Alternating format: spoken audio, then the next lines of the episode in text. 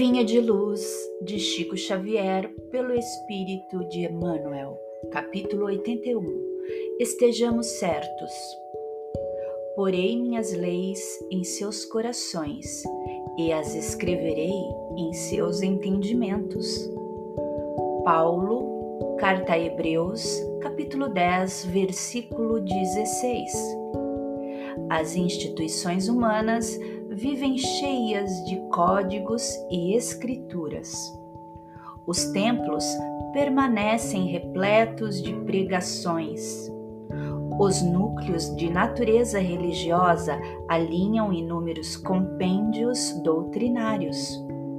O Evangelho, entretanto, não oculta os propósitos do Senhor toda a movimentação de páginas rasgáveis, portadoras de vocabulário restrito, representa fase de preparo espiritual, porque o objetivo de Jesus é inscrever os seus ensinamentos em nossos corações e inteligências.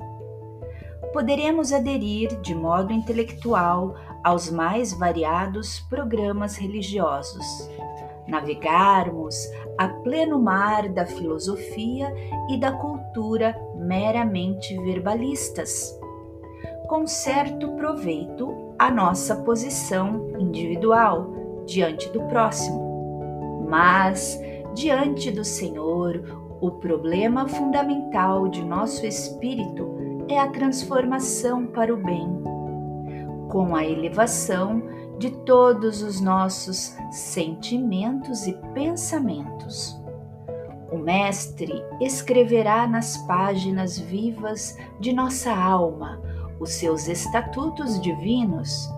Tenhamos disso a certeza e não estejamos menos convencidos de que, às vezes, por acréscimo de misericórdia, nos conferirá os preciosos, os precisos recursos para que lavemos nosso livro íntimo com a água das lágrimas, eliminando os resíduos desse trabalho com o fogo purificador do sofrimento.